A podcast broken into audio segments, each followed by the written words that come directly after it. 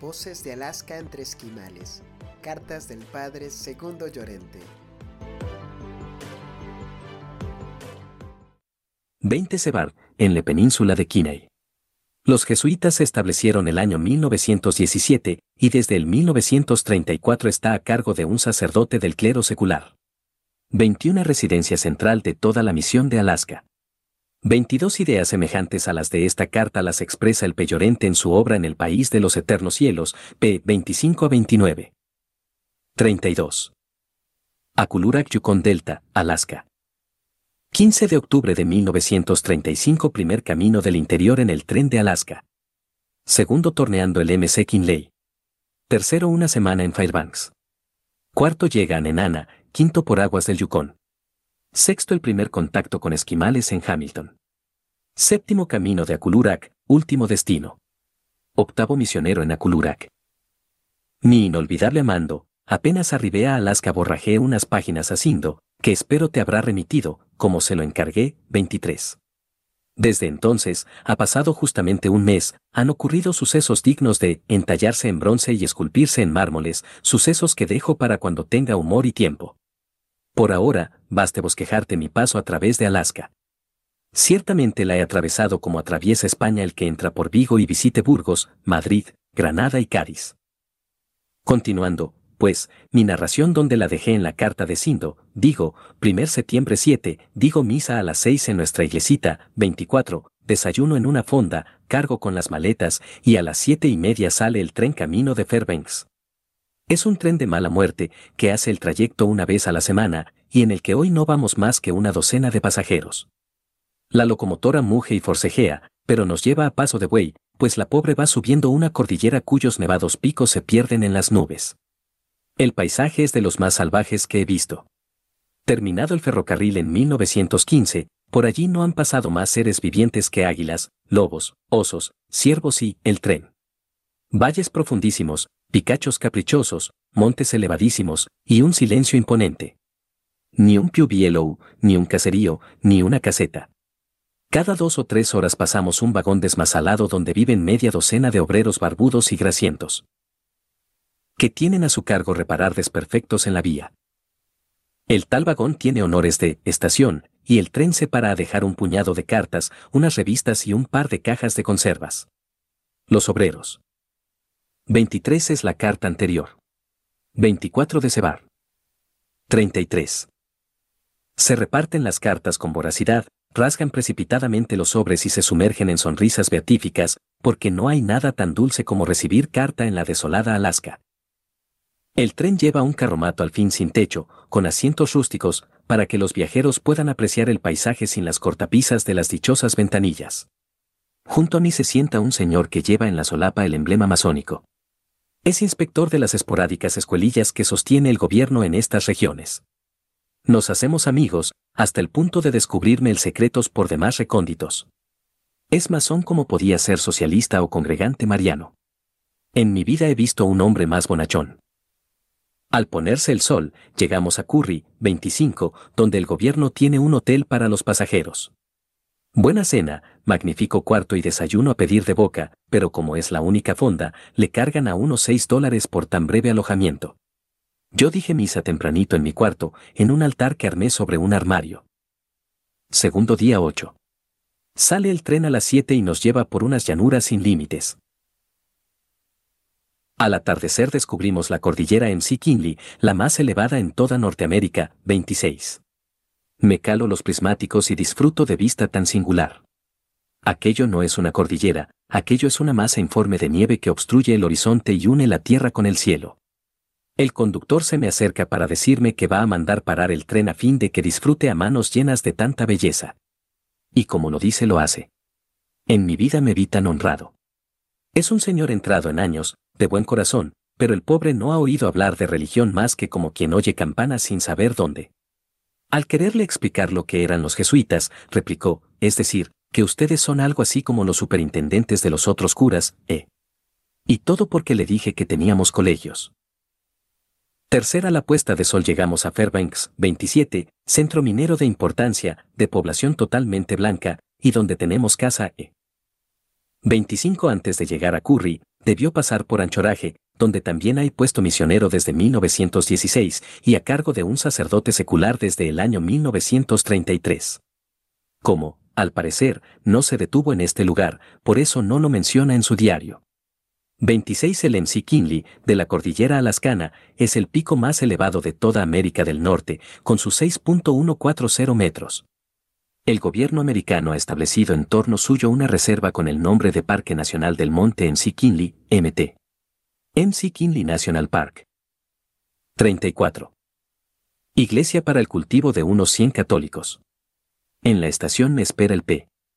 Ilín, 28, quien me conduce al cuarto del vicario apostólico, 29, me saca un vaso de vino, me cepilla el gabán y me lleva a la huerta a enseñarme orgulloso los repollos de berza, las parcelas de lechugas cogolludas, los nabos modelo, las margaritas que adornan el prosaico patatal, las dalias y las frambuesas.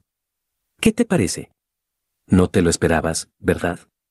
Pues para que veas que esta naturaleza no es tan madrastra como la pintan los libros. Es el caso que desde mayo hasta fines de agosto corre por aquí un tiempo que ni en Sevilla. Todo crece y prospera a la carrera. Luego un día cambia de rumbo el viento, al día siguiente hiela, al siguiente se y se terminó todo. Día 9. Visito el hospital enclavado en nuestra huerta y dirigido por nueve religiosas de la caridad, blancas como ángeles en lo exterior y rubicundas como serafines en lo interior. Me ruegan pase con ellas un par de cuayets para contarles historias, hablarles de España, responder a un sinnúmero de observaciones, etcétera, etcétera. 27 Fairbanks es una pequeña ciudad cosmopolita, donde entre sus 2.200 almas tienen todas las naciones de Europa y América sus representantes, aventureros, buscadores de oro y comerciantes de pieles. Punto céntrico en el interior de Alaska, donde muere el tren que arranca en Sebard y por donde pasa la carretera interamericana recientemente construida por Estados Unidos a través del Canadá. La fundación de esta ciudad se debió al hallazgo de nuevos núcleos auríferos hacia el 1902. El P. Que estaba entonces cerca de allí, en Eagle, al ver la importancia que iban tomando los nuevos campos de minas, se corrió hasta allá, compró un pequeño terreno, y comenzó la construcción de casa, iglesia y hospital. Era el año 1904. Los jesuitas dirigen la parroquia, el hospital y tienen a su cargo los campos de minas, apostolado ingrato y difícil por la frialdad, cuando no hostilidad manifiesta, de aquellos aventureros y mineros que tras un rudo y continuo trabajo hambrean. Diversiones y pasatiempos violentos y groseros. Fairbanks es hoy, además, toda una ciudad modernizada, con un aeropuerto del que salen todos los días aviones con rumbo a Nulato y Nome, en Alaska septentrional, y a Anchorage, Sebard y Juneau en el sur. Tiene además una universidad. CEFAR. A Santos, jesuitas en el Polo Norte, p. 289 a 402. 28 El Peluís Celine, nació en 1878 y llegó a la misión de Alaska en 1920, siendo destinado al año siguiente al puesto de Fairbanks, después de haber estado los años siguientes en otros centros misioneros, volvió definitivamente a Fairbanks el año 1929 y allí ha seguido de misionero. 29 lo llama así porque allí vivió mucho tiempo Monseñor Crimont, actualmente es la residencia episcopal del nuevo obispo de Alaska, Mons Fitzgerald. 35. Estoy en Fairbanks una semana que empleo visitando enfermos cama por cama, leyendo lo que puedo atrapar acá y allá, visitando las minas de oro, asistiendo a la invitación que recibo de ir a ver el proceso de derretir oro y levantar a pulso los ladrillos del precioso metal y escribiendo algunas cartas. Cuarto día 15. Llego a Nenane, 30, donde, según me han avisado, está el vaporcito que me ha de llevar río Yukon abajo. Pero el tal vapor ha sufrido una avería y me dicen que no vendrá en unos días. Nenane es un conjunto de chozas destartaladas, pero hace años fue un centro minero muy renombrado con 1.500 habitantes. Entonces nuestros padres levantaron una casita con su capilla, muy monas las dos. Entro en mi casa, que encuentro en el abandono más lamentable, y después de instalado reúno los poquísimos católicos que quedan. Les digo misa, charlo con ellos, pido a Dios que les mejore la situación, y después de unas soledades sin precedentes tengo el gusto de subir las maletas al vapor fluvial que sale de Nenane el 20. Quinto día 21. Vamos río abajo seis pasajeros, los pilotos y un cargamento enorme de mercancía para los mercaderes que viven en las riberas del Yukon. El frío es tan feroz que no hay gabán que se resista. Las orejas protestan desesperadas, las rodillas están inquietas y los pies hacen bien su oficio pateando a más y mejor. Yo me digo, amuélate, pa' eso te emperraste en venir a Alaska. No va a ser todo escribir artículos. Y así me divierto como si tal cosa. Estuvimos bajando por el río una semana entera. Los dos últimos días era yo el único pasajero. En el trayecto tuve oportunidad de decir misa todos los días en el altarcito, que preparaba lo mejor que podía sobre la cama superior que estaba desocupada. Visité tres casas nuestras en las que fui agasajado con caridad ignaciana, 31, si no fue en la última, 32, donde el superior de la misión me echó un manos arriba y me quitó 60 dólares, fruto precioso de mis ahorros. Me dijo que 25 dólares. 30 Nenane fue un puesto floreciente mando el apogeo de sus minas auríferas. Pero el oro se agotó, los mineros blancos se desperdigaron, y la ciudad quedó tan desmantelada que hoy es un montón de ruinas y escombros. Creyendo que Nenane continuaría siendo lo que era el Pemonroe levantó una capilla y una casita muy mona. A pesar de las frecuentes visitas del misionero de Fairbanks, los cristianos de Nenane son fríos, envueltos en un ambiente de paganismo materialista, fruto sin duda del hervor minero de otros tiempos. 31 probablemente, Nulato Holy Cross y. Village, de las que haremos un resumen más adelante. 32 Marsal, donde estaba de paso el Pesiften, superior entonces de la misión. 36. Sobraban, y así me los dejó en la cartera. Tuvo tanta razón, que llegué al término del viaje con 24. El otro, ay, el otro como saltimbanquease una mañana por la cubierta para entrar en calor, en un salto menos modesto que pegué se escapó un dólar del bolso del pantalón, rodó indeciso dos segundos y cayó el muy ladrón en las aguas, que abrieron sus fauces y lo tragaron para siempre. Así que, cuando necesites un duro, ya sabes dónde le tienes, en el Yukon. Sexto día 28. Llego anochecido a Old Hamilton, 33, donde me habían dicho que me estaba esperando el hermano Murphy con la barca de la misión para llevarme a Kulurak. Miro, pregunto y me entero que el tal hermano lo mismo puede venir mañana que la semana próxima. Por fortuna, tenemos en Old Hamilton casa e iglesia y allí me dirijo con una caterva de chicos, esquimales de cepa, que me rodean y me llevan las maletas. Sentados en la cocina a la luz de un quinqué les paso revista con exclamaciones de, qué muchachos tan majos, este que gordo, eh, mira este que contento está, etc., mientras ellos ríen y cuchichean en lengua esquimal pero los más chapurrean el inglés y nos entendemos que es un primor.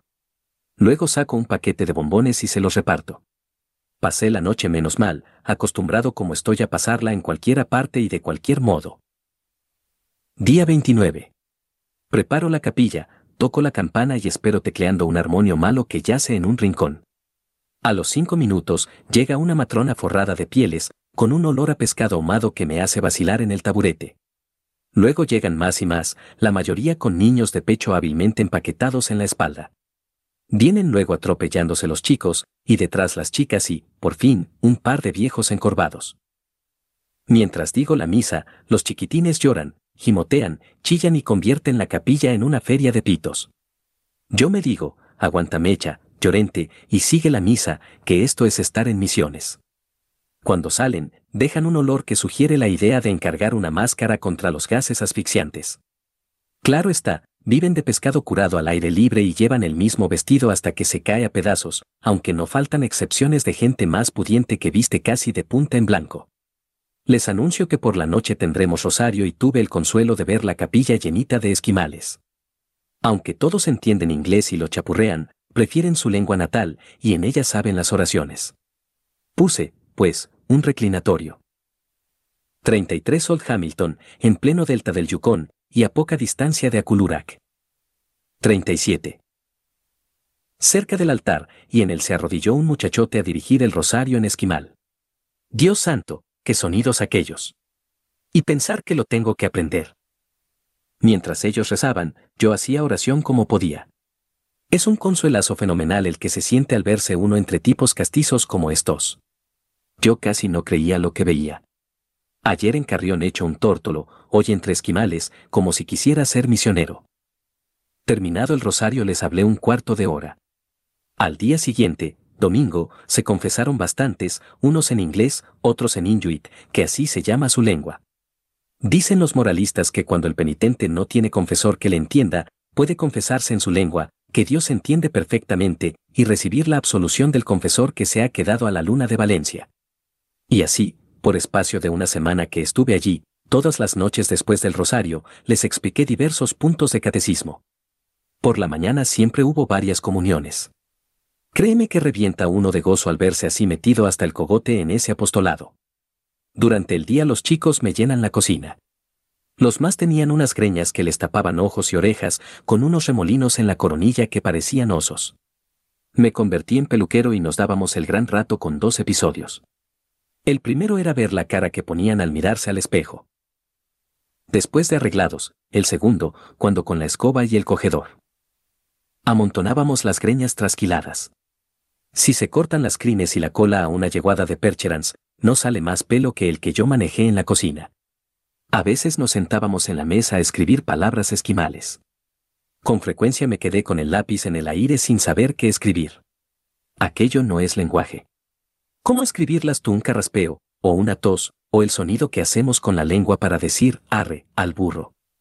Y luego unas palabritas que le dejan a uno boquiabierto. Por ejemplo, ataugloan quiere decir, mi anciano padre.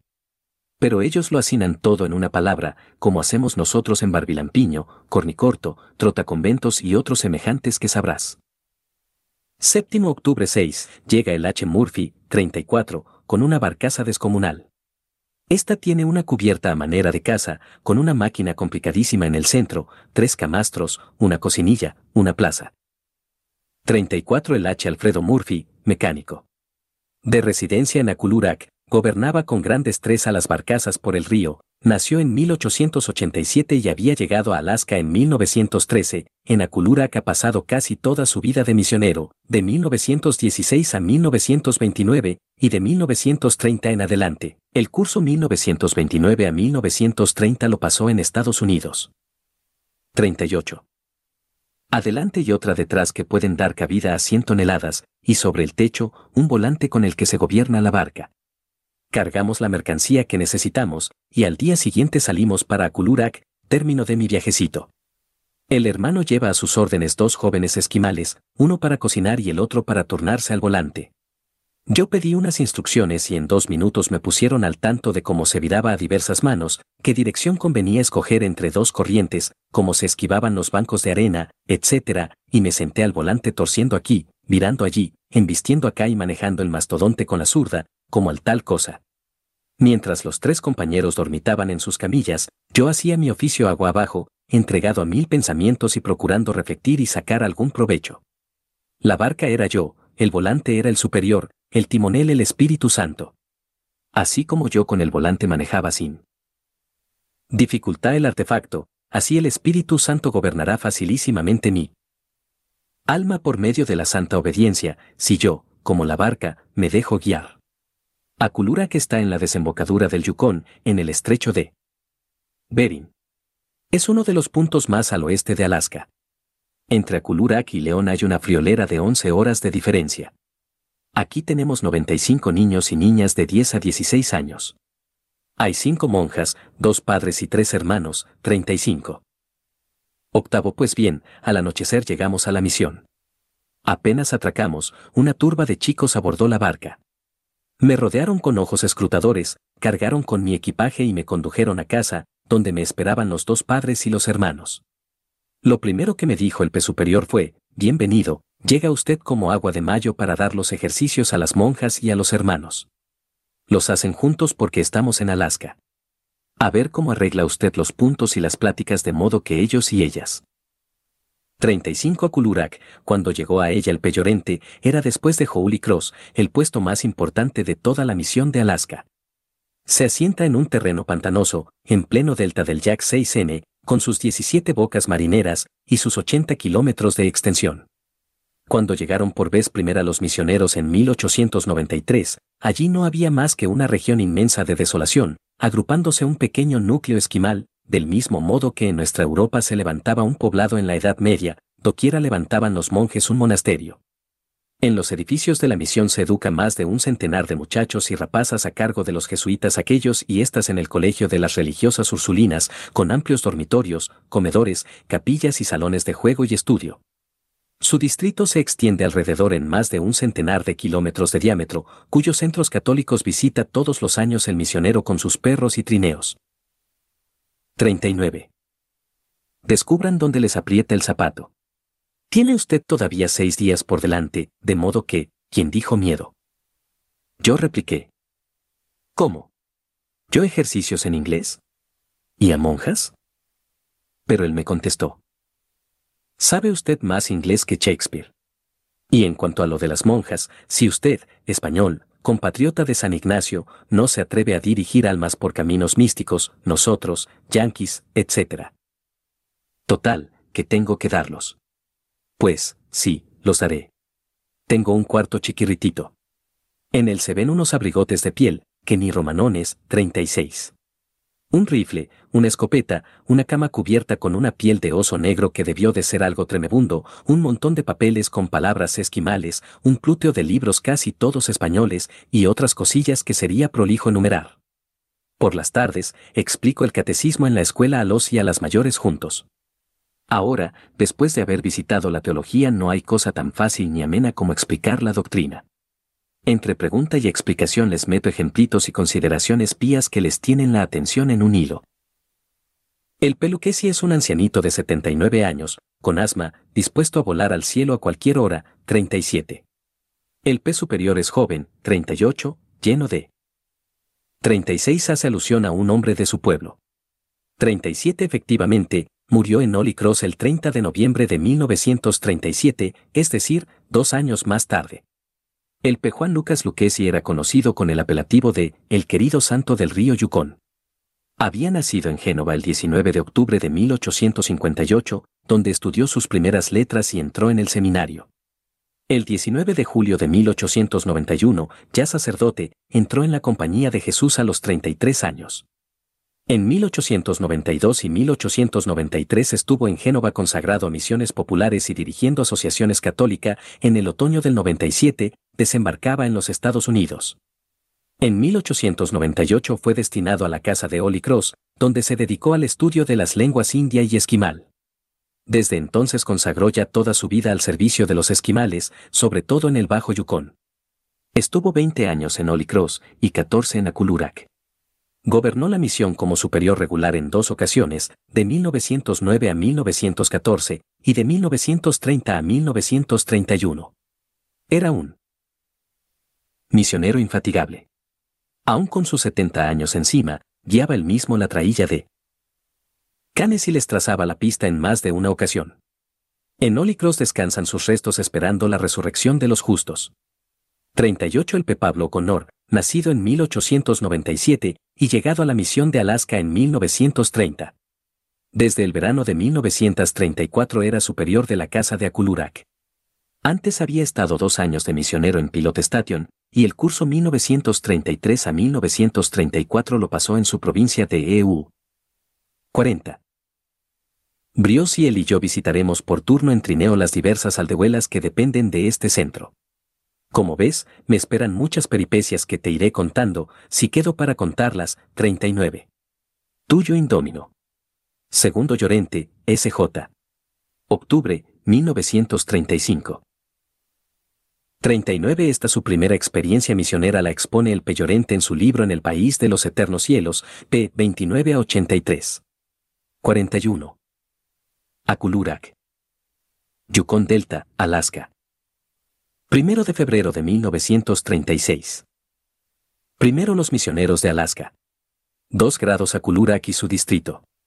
Tercer consuelos y penas en la vida del misionero. Amadísimo P. Morán.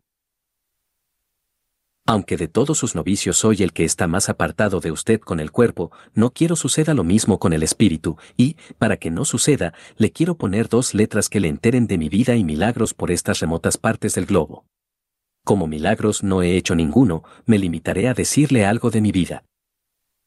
Primer yo debiera estar en tercera aprobación, 40, pero urgieron al P. Provincial los misioneros y nos envió a dos padres recién terminada la teología, 41. Desde los EU hasta la misión donde al presente me hallo, empleé nada menos que 37 días con sus noches. Las vías de comunicación son aquí pobrísimas, y yo tuve que cruzar Alaska de parte a parte, algo así como el que fuese a Málaga por Vigo y Segovia. En el camino visité casi todas nuestras casas de la misión y charlé despacio con los misioneros, que me abrumaron a preguntas y consejos. Algunos llevan en Alaska 15, 20, 30 y aún 35 años. Hay algunos padres viejos que apenas pueden moverse, apoyados en un bastón, y no hay quien los saque de aquí, quieren morir donde vivieron. Sacarlos sería matarlos, mejor dicho, los matarían las añoranzas y recuerdos de esta tierra singular donde gastaron las fuerzas de la juventud que ya pasó. En cambio, la vista constante de nieve, cierzo y esquimales chatos y despeinados les suaviza las penas de la vejez que los encorva. 40 especie de noviciado con que los jesuitas dan fin a su larga carrera de estudios, dura 10 meses completos. 41 los Pepe Llorente y Cunningham Tomás. El Peyorente volvió a hacerla a Estados Unidos el curso 1937 a 1938, el P. Cunningham la hizo en el Canadá el curso 1939 a 1940 y volvió al año siguiente a Alaska como misionero de las Islas Diomedes, en la mitad del estrecho de Bering. 42. Segundo Kulura que está en la desembocadura del Yukon, frente a Siberia. Tenemos aquí una escuela orfanotrofio, con 95 pupilos de 10 a 18 años. Las niñas están a cargo de cinco madres ursulinas y de los niños se encarga un hermano coadjutor. La escuela la dirigen dos madres que son maestras diplomadas y que enseñan con el primor del mismísimo manjón. A estas reverendas madres, más a tres HH coadjutores les tuve que dar los ejercicios en la misma tanda. Por algo estamos en Alaska. Aunque no he hecho la tercera aprobación, he tenido que dar tres tandas de ejercicios, una a 45 adoratrices, otra a 25 carmelitas, 42, y esta en Alaska, a ocho personas las más heterogéneas. Para que no me desaliente me han repetido por activa y por pasiva las alabanzas más inverosímiles y monstruosas.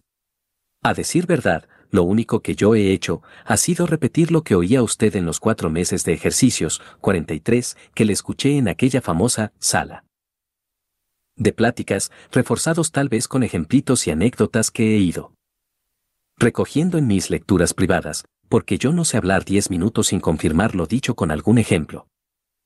El distrito que circunda nuestra casa tiene los límites en un horizonte borroso que tal vez diste de aquí 200 kilómetros. Con once perros y un trineo visitamos hasta donde alcanzamos. Tenemos acá y allá capillas donde hacemos alto en nuestras giras, si no hay capilla, decimos misa en una choza indígena, atestada de esquimales, con un techo bajo que nos llena la cabeza de chichones, y sirviéndonos de altar a veces una mesuca, a veces un cajón en extremo tosco, y a veces dos latas de gasolina superpuestas. El recinto huele que apesta. Y con todo, Jesucristo se humilla hasta bajar y habitar con nosotros en estos escondrijos más rústicos que el portal de Belén. Esta humildad y humanización del Señor se presta a reflexiones tan serias y consoladoras que son ellas las que nos endulzan las penas en este destierro peregrino. ¿Me voy a quejar yo de lo que al Señor le huele a gloria? ¿Y si siento repugnancia a oler moribundos de manos esqueléticas y rostro amarillento, tirados en un rincón humedecido por los esputos de sangre de una tuberculosis avanzada, ahí está el Señor que entra gustoso en aquella boca por la que salen a millones los vacilos pestilentes. Es cosa que espanta este abajamiento de Dios. 42 ambas tandas en San Francisco de California, poco antes de embarcarse para Alaska. 43 durante el noviciado hacen los novicios jesuitas un mes de ejercicios, según el método estricto de San Ignacio, hace unos años se repetía este retiro dos veces cada curso, para que pudieran hacerlos los nuevos novicios que desde el anterior habían ido entrando. 43. Tercera veces llevamos al Santísimo Sacramento a enfermos que no distan más que un par de horas de trineo. Es indescriptible la paz que domina el alma cuando va por la nieve con el Santísimo en un bolso interior junto al pecho. San Juan en el cenáculo no fue más afortunado. Todo ello se presta a conversaciones íntimas con nuestro Señor que se pasea en trineo por la campiña como dueño y creador que es de toda la faz de la tierra. Créame que la vocación a las misiones es una tercera vocación, aparte del bautismo y de la compañía. Estas reflexiones son muy necesarias, ya que, sin ellas, se corre el peligro de mirarlo todo desde un punto de vista material muy mundano. El Señor, a cambio de estos consuelos, exige muchas privaciones, correspondencia que no llega, soledad y monotonía que minan el carácter más alegre y optimista, discrepancias en los métodos de evangelización, extravíos de cajones con comida, desalientos ante el poco fruto de nuestros sudores, frío que hace tiritar, y una ignorancia atroz en materias de religión por parte de la mayoría de los indígenas. Chicas que han estado en nuestra escuela resultan luego madres haraganas y sucias. Chicos que aquí comulgaban diariamente son luego presa del aguardiente y viven borrachas la mitad de la vida.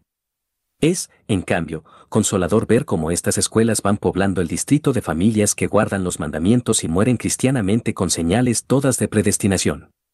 Cada vez que bautizo a un nene o doy el viático a un moribundo, recibo más consuelo que lo que se puede describir. Únicamente mirándolo todo así optimista y espiritualmente, se puede sobrevivir en esta naturaleza madrastra que no sabe de cariños.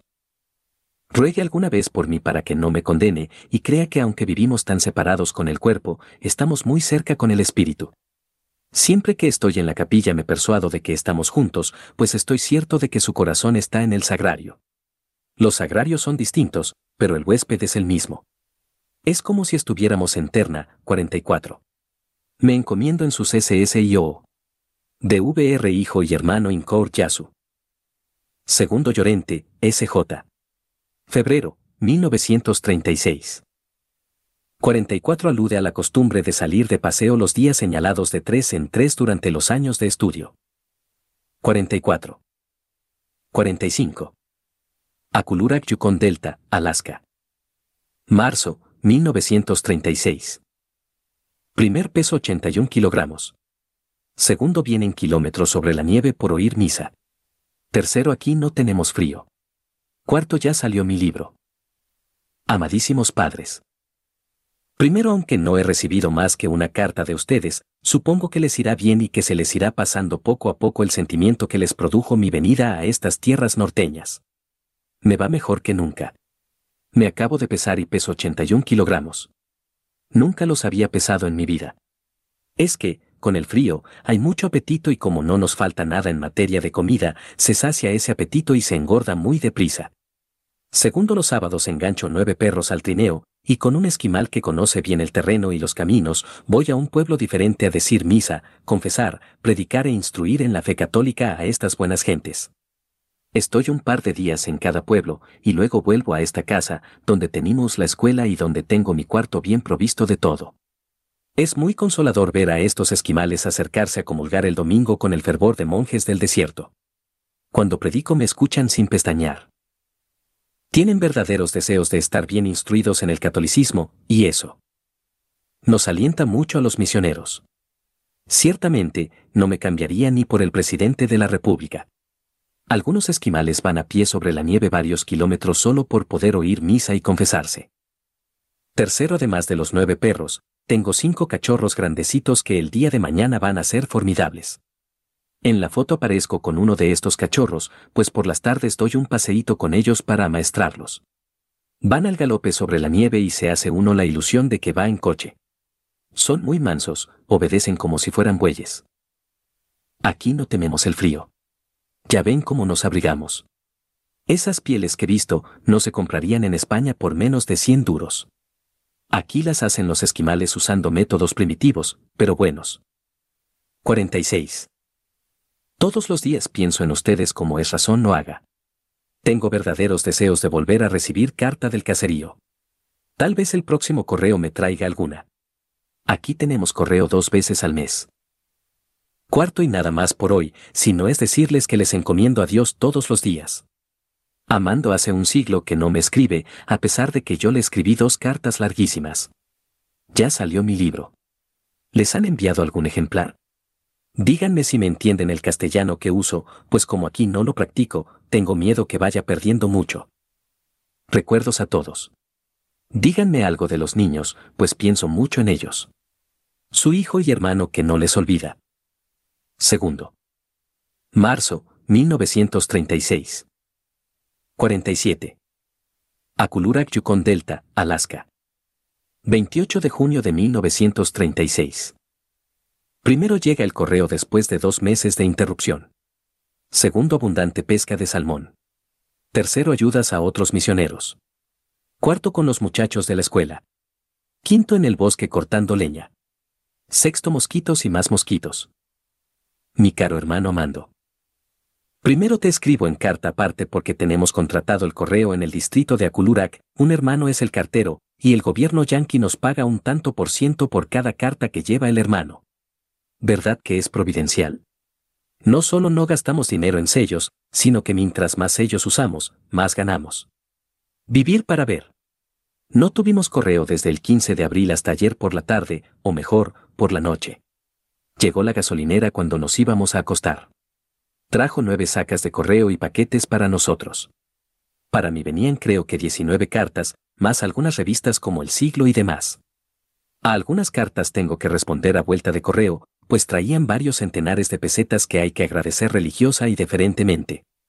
También tengo que agradecer cajas de dulces y algunos paquetes atestados de curiosidades, como jabón, calcetines, pañuelos, libros y objetos religiosos. Los misioneros somos los mimaditos de Dios.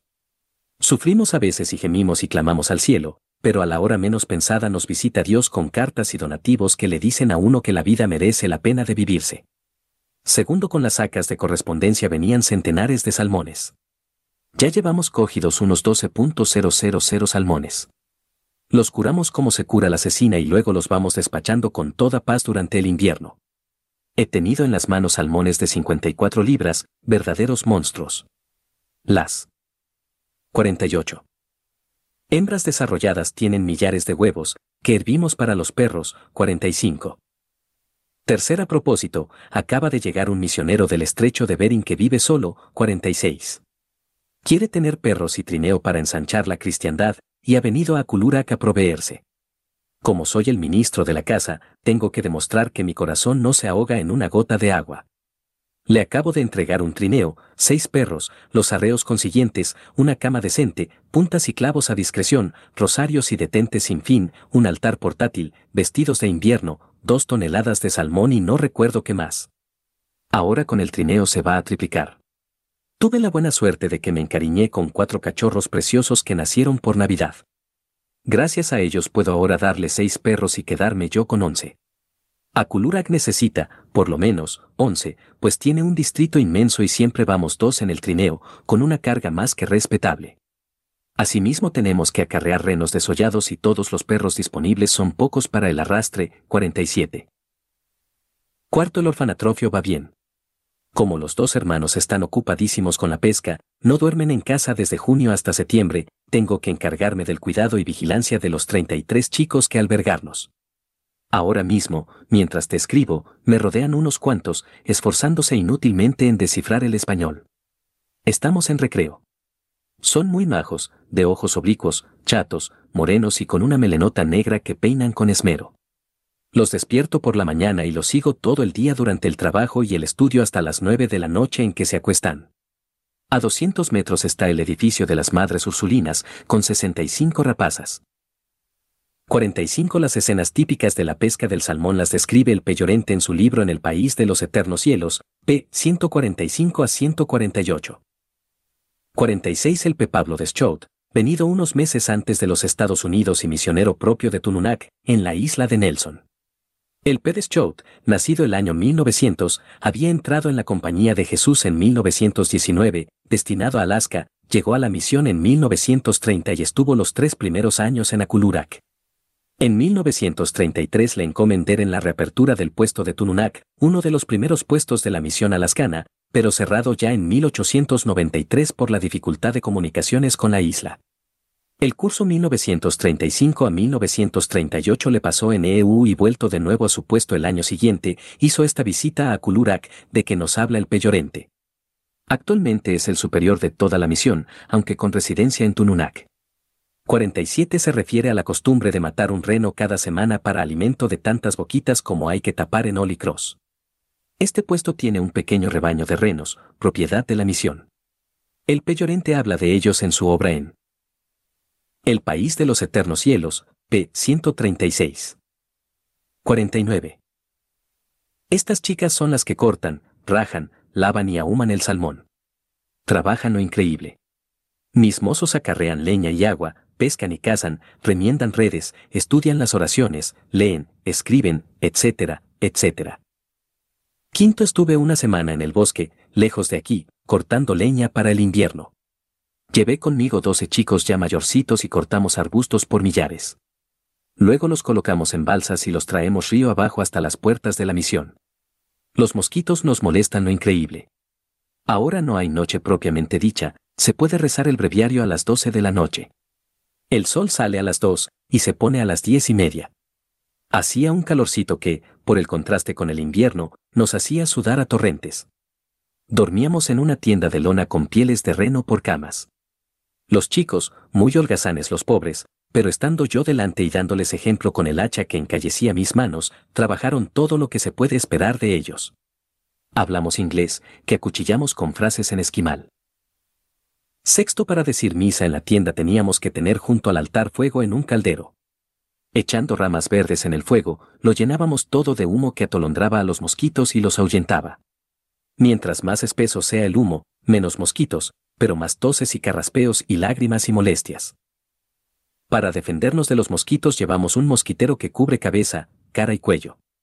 Muchas veces, mientras rezaba el breviario paseándome a la orilla del río, los mosquitos circundaban mi mosquitero como las abejas a la entrada de la colmena. Pobre Alaska.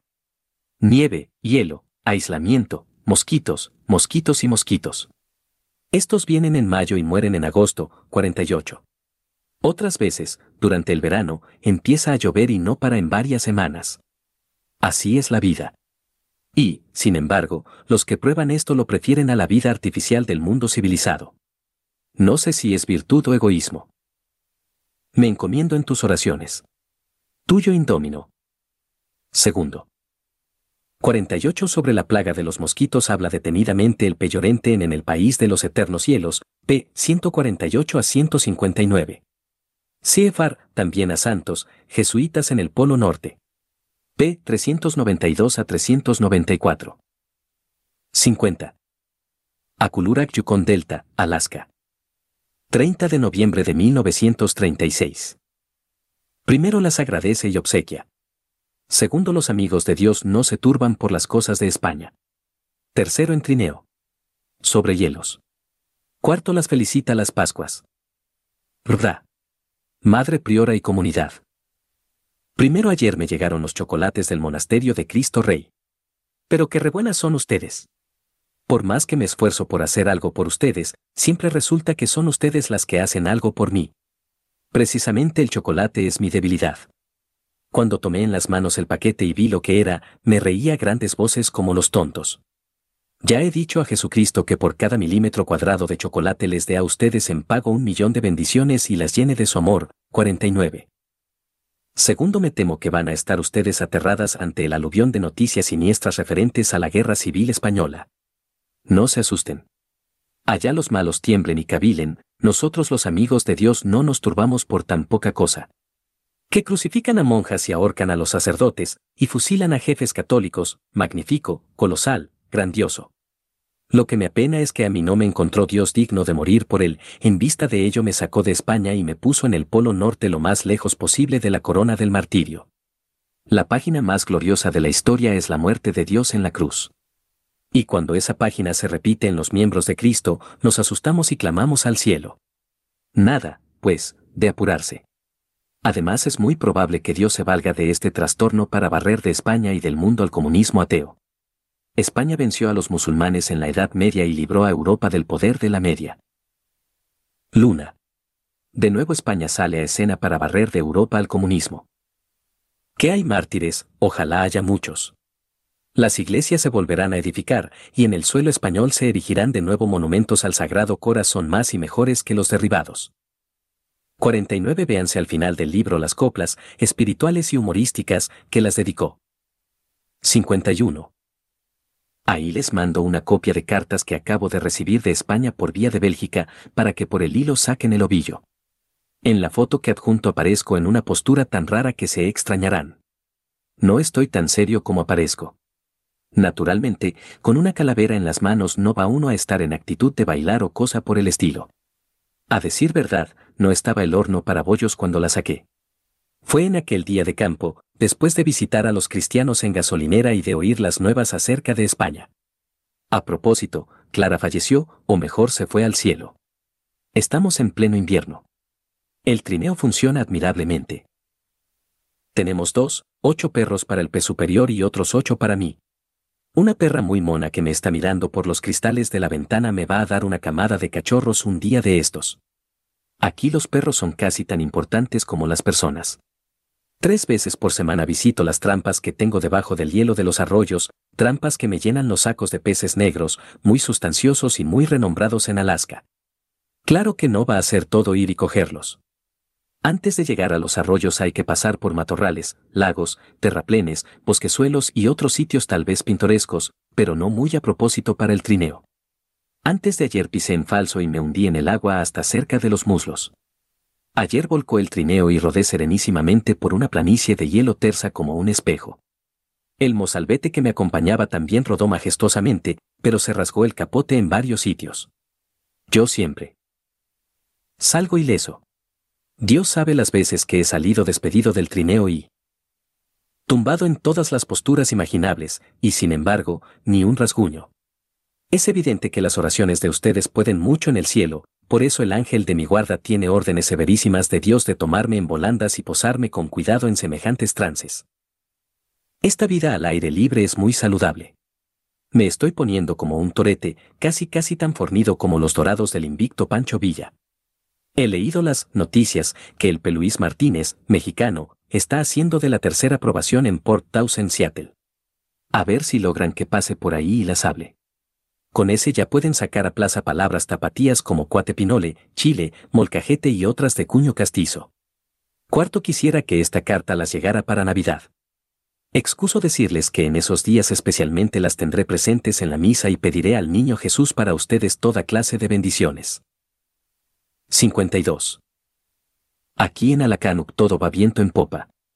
Tenemos 63 niñas y 35 niños muy contentos, huérfanos casi todos, pobrísimos hasta más no poder, pero alegres y regordetes en esta casa que Dios mantiene algo así como de milagro.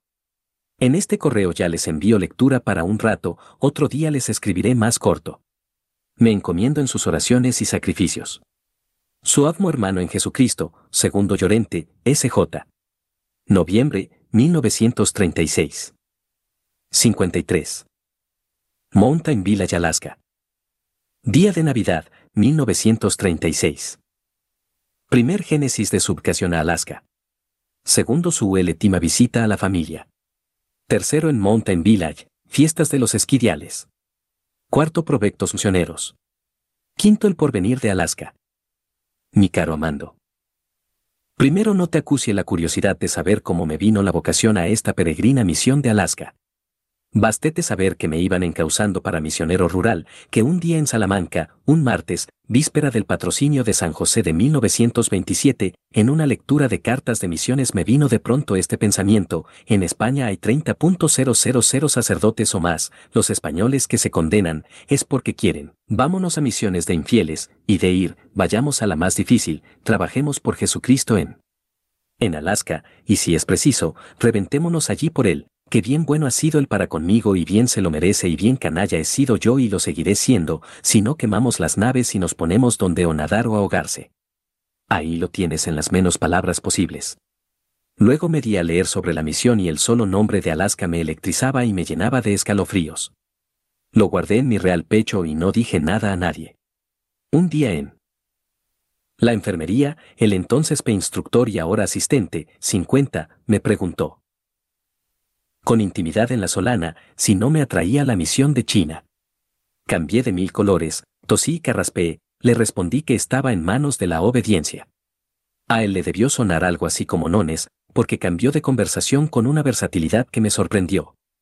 En Granada se lo dije al P espiritual, luego escribí al P provincial, quien me dio esperanzas, como acontece en semejantes casos. Acudí al P. General, que se sonrió de mi candidez y me remitió en todo al P provincial. Este dejó la bola correr dos años y medio y, en enero de mi tercer año de filosofía, me envió una carta del padre provincial de California en la que constaba que yo estaba admitido para la misión de Alaska. 50 el P. Fernando Gutiérrez del Olmo, ya fallecido. 54. Segundo cuando pasé por casa y os vi, 51, no os quise decir nada, pero por dentro estaba convencido de que ya no volvería a ver más los lares patrios. Recuerdo que un día, mientras dormía la siesta en una habitación de arriba, oí juguetear a los pequeños allá abajo y me vino un llanto muy copioso. Una vez más se me daba a escoger entre quedarme remendando redes o seguir a Jesús. Afortunadamente, relictis etibus, secutus sum Jesum, 52. Otra vez en el colegio de La Habana, donde estuve cinco semanas y donde ya iba a echar raíces, al bajar con la maleta ya para ir al barco yanqui que se balanceaba en la bahía, un niño del colegio, recién llegado, fue detenido en la portería, por donde quería escaparse para casa, y al ser detenido lloraba desconsolado llamando a su madre. Yo me estremecí todo y, sin poderlo evitar, sentí que se me llenaban los ojos de agua. Estábamos los dos en semejante posición. Él, como niño, lamentaba la ausencia de una semana, yo, crecidote, divagaba sobre la ausencia de por vida. Este pliego es para ti. Si se lo das a leer a otro, Auribuar, 53. Tres grados esta carta la escribo, no en Akulurak, sino a 80 kilómetros, en MT. Village 54, a donde he venido para visitar el distrito de un padre anciano que ya no está para trineos ni dormir en escampado, 55. Vine después de la 51 al ir a despedirse de sus familiares en el verano de 1930, poco antes de embarcarse para América. 52 dejadas las redes seguía Jesús, 53 adiós. Quiere indicar que cortará la correspondencia. Nosotros preferimos darlo a conocer al público a una trueque de herir la modestia de nuestro misionero, porque sabemos que estas efusiones e intimidades fraternas harán mucho bien al público amante de las misiones y del misionero alasqueño. 54 Mountain Village es ya un pueblecito de cierta importancia, situado sobre un ribazo cerca del delta del Yukon. El gobierno lo ha escogido para montar en él un hospital territorial que atienda a los enfermos de los contornos. Es un edificio de madera, pero muy resistente y con habitaciones para uso exclusivo de los indígenas, a quienes se atiende gratis. Inmediatamente detrás del hospital se ve un cementerio con una verdadera selva de cruces, es que casi toda la población indígena es católica. La misión católica la fundó en 1921 el Pequeyes, aunque después ha estado algunos años sin misionero por falta de personal. CFAR A. Santos, O. C. P. 413. 55 El P. Juan Bautista Sifton, otro veterano benemérito de la misión alasqueña, que evangelizó desde 1912 hasta 1940, siendo en dos ocasiones su superior regular. Falleció en Hopper Bay el 20 de octubre de 1940. Habla nacido el Pesiften en de Alsacia, de una familia alemana, en 1871. Estudió latín y humanidades en una. 55. Inmaculada y tal vez no vuelva a Kulurac hasta Pascua. El padre fue a Kulurac a descansar y yo vine con plenos poderes a su distrito, inmenso como el mundo. Ayer llegaron varios trineos y se juntó una muchedumbre que en Europa resultaría ridícula, pero que aquí es considerable. Las jóvenes decoraron la capillita lo mejor que supieron.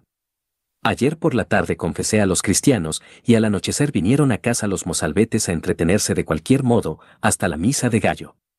Una mesa rudimentaria de billar, dos barajas, un juego de damas y otro de ajedrez los entretuvieron a todos santamente, ya que ello evitó reuniones indeseables con jarrones de vino y chistes y gracias y mil historias. Mientras ellos jugaban, yo rezaba el breviario, que lo tenía atrasado por el ajetreo del día. A las doce de la noche se llenó la capilla hasta el altar, unos cincuenta adultos y la chiquillería. Un armonio menos malo les ayudó a cantar diversos motetes que habíamos ensayado las días precedentes. La estufa chisporroteaba, y el viento, cargado de nieve, silbaba y zumbaba en las paredes y ventanas del edificio. En la primera misa les prediqué un sermoncito de circunstancias. Al terminar la segunda los despedí hasta las ocho de la mañana, en que diríamos la tercera para los que no hubieran podido venir por la noche. Al terminar la tercera misa di gracias y me retiré a la cocinilla a preparar el desayuno. Cuarto tal vez mañana marche a otra aldea que dista 50 kilómetros. Estaré allí una semana, y luego continuaré, río Yukon arriba, otro día de trineo a otra aldea, otra semana. Luego otra, y luego dejaré el río para internarme en la tundra y visitar en pleno desierto de nieve dos aldeas donde residen varias familias católicas que no ven al misionero más que una vez al año. Hay niños que bautizar, enfermos que olear y matrimonios que arreglar. Visito este distrito por primera vez y me va gustando. Cuando termine la tercera aprobación creo que voy a pedir ser destinado a él. Es muy duro, de vida casi nómada, de una soledad completa, por no haber. Escuela Apostólica de Inglaterra. Entró en la Compañía de Jesús en 1889 y muy joven aún. Se embarcó para los EU como voluntario a la misión de las Montavas Roqueñas. Talento privilegiado como se han visto pocos, durante sus estudios aprendió las lenguas con una facilidad asombrosa. Misionó primero a los indios de las montañas roqueñas y al volver un día de una de sus giras apostólicas se encontró con la carta del P provincial que le mandaba ir a Alaska inmediatamente como superior general de la misión. Las lenguas india y esquimal se las aprendió enseguida sin necesidad de apuntes y lecciones y es uno de los pocos misioneros que han llegado a dominarlas perfectamente. Para más detalles CFR Llorente, Aventureros del Tiemblo Polar, p. 37 a 47. 56 hermano ni padre, realmente no son necesarios, dadas las circunstancias, y muy a propósito para vivir vida de unión con Dios sin las trabas de las convencionalidades que ha producido la hipercivilización. Quinto Alaska no tiene porvenir. Nuestro trabajo muere con nosotros, pero alguno tiene que atender a los esquimales mientras los haya. Esta vida de soledad es muy peligrosa para el carácter. Es un verdadero invernadero de manías y extravagancias. El manso se hace irascible, el locuaz, taciturno, el optimista se las bandea como puede, se chismorrea casi de por fuerza, se lee todo lo que se atrapa y se alegra uno de haber venido a pasar por todo esto. Ahora veo que puede uno ser misionero y vivir hecho una criba de faltas. Ya lo dijo San Jerónimo, no el vivir en Jerusalén, sino el vivir bien en Jerusalén, es de alabar. Aquí, como en todas partes, se impone el alerta. Ayer llegó el correo. Al padre que estaba aquí le manda un amigo dos cajas de puros habanos. Es extraño que nunca me haya dado por fumar, estando a la vista de puros y cajetillas de cigarros que están a mi disposición. Lo que se agarré fue una caja grande llena de rosquillas que le mandaban las monjas de Holy Cross. Entre las rosquillas venía un mazapán que me supo a gloria. Tengo la cabeza caliente y los pies fríos de esta sentada que me he pegado escribiéndote, para que luego me hilvanes tú una respuesta de dos plieguecitos a mano que la leo en un abrir y cerrar de ojos. Los yanquis califican de larga la carta que, al salir del sobre, te obliga a sentar y a poner una pierna sobre otra, o las dos piernas encima de la mesa. Tuyo indómino. Segundo. Diciembre, 1936. 57. Betel, Alaska. 6 de marzo de 1937 primero en Betel. Segundo una entrevista inesperada con el superior de la misión. 3 grados ansias de paz y vida sosegada. Querido Amando. Primero te escribo desde una taberna donde resido. Desde Navidad, cuando te escribí, he ido y venido como judío errante, durmiendo en cuevas, bautizando en escondrijos, fatigándome en trineos en marchas de nueve horas a la luz de la luna, catequizando grupos donde tenemos capillas, y comiendo lo que caiga, cuando y como caiga. Dos grados al cabo de tres meses de este género de vida, cuando ya me disponía a volver a mi querido Kulurak, me topé nada menos que con el Padre Superior de la Misión, 56, que me hizo escucharle y me escuchó desde las 11 de la noche hasta las 6 de la mañana, por ser ese el único tiempo de que disponíamos. Lo principal fue la entrega que me hizo de 100 dólares para que viniese a visitar a los cristianos dispersos del río Kuskokwin al suroeste de Alaska, y los viajes habían de ser, no en trineo, llevarían meses, sino en aeroplano. Obediencia, hijo, pura obediencia. Vine en aeroplano desde el Yukon a una velocidad de 200 kilómetros por hora. Un viaje apacibilísimo, sentado junto al motor con el piloto. Betel. 57, tiene unos 20 católicos. Casé una pareja, bauticé dos nenes y confesé a los adultos. Digo la misa en una casa privada y me alojo en la venta, o como quieras llamarla, donde se alojan los blancos que trafican en pieles de nutria y zorra. Mañana temprano, de Ovolente, en aeroplano a Akiak, 58, donde creo que hay un par de docenas de católicos. Sexta. 56 el P. Francisco Prange, nombrado superior unos meses antes. 57 Betel, debido a lo céntrico y estratégico de su posición, es considerado como la urbe del suroeste, con cuatro almacenes, una población indígena considerable y un buen concurso de aventureros blancos, escandinavos, en su mayoría, que son luteranos de corazón, porque sus antepasados lo fueron, pero que no tienen ya ni el más ligero baño de instrucción religiosa. 58 Akia que es un centro minero, con una población blanca nutrida. La población esquimal está religiosamente a cargo de los moravos, protestantes, que tienen iglesia y escuela y les enseñan a ser buenos lo mejor que pueden. 58. Planeando levantar dos capillas en este río y poner aquí un padre que resida permanentemente y viaje y trabaje. 59. Tercero es una vida nada apetecible, llena de sinsabores, rica en contratiempos y muy a propósito para entibiarse el espíritu del más contemplativo. Dios nos remedie y nos tenga de su mano. Vivo solo entre extraños, sin libros buenos, sin buenos ejemplos, sin más consuelo que el que me proporcionan la celebración de la Santa Misa y la convicción de que hago la voluntad de Dios. Tengo verdaderas ansias de ir a la tercera probación y de arrodillarme en la capilla hasta que echen raíces las rodillas sin esta vida errante y vagabunda que aridece el espíritu. Pero, como digo, lo quiere Dios, y si Él lo quiere, Él nos sacará ilesos de las entrañas de la ballena. ¡Qué misión tan hermosa la del sacerdote! Verdaderamente somos alter Cristes. No sé nada del frente de Madrid. Los juicios de Dios son demasiado profundos para mí. No entiendo cómo permite tanta barbarie. Alaska con sus arideces me encanta. Adiós y ora mucho por mí. Gracias por tu hermosa carta, la más larga de cuantas me has escrito. Tuyo. Segundo Llorente, S.J. Marzo, 1937. 59 Así se había hecho en los primeros tiempos de la misión, el puesto se cerró en 3907, porque un incendio voraz acabó en unas horas con casa, iglesia y demás, hasta sus cimientos. El incendio tuvo lugar en 1903. Con todo, siempre han quedado esquimales católicos esparcidos por aquellas latitudes. 59. 2. De nuevo en Estados Unidos. Port Townsend. 1937 a 1938. 60. A bordo del Menana, Río Yukon arriba. 2 de julio de 1937. Primera tercera aprobación, segundo la muerte de Mola. Tercer recuerdos de Akulurak. Cuarto su mayor aspiración, morir en Alaska, quinto dos días en la pesquera de la misión. Sexto navegando por el Yukon. Querido Amando. Primero acabo de despedirme de Akulurak, voy a los Estados Unidos a la tercera aprobación.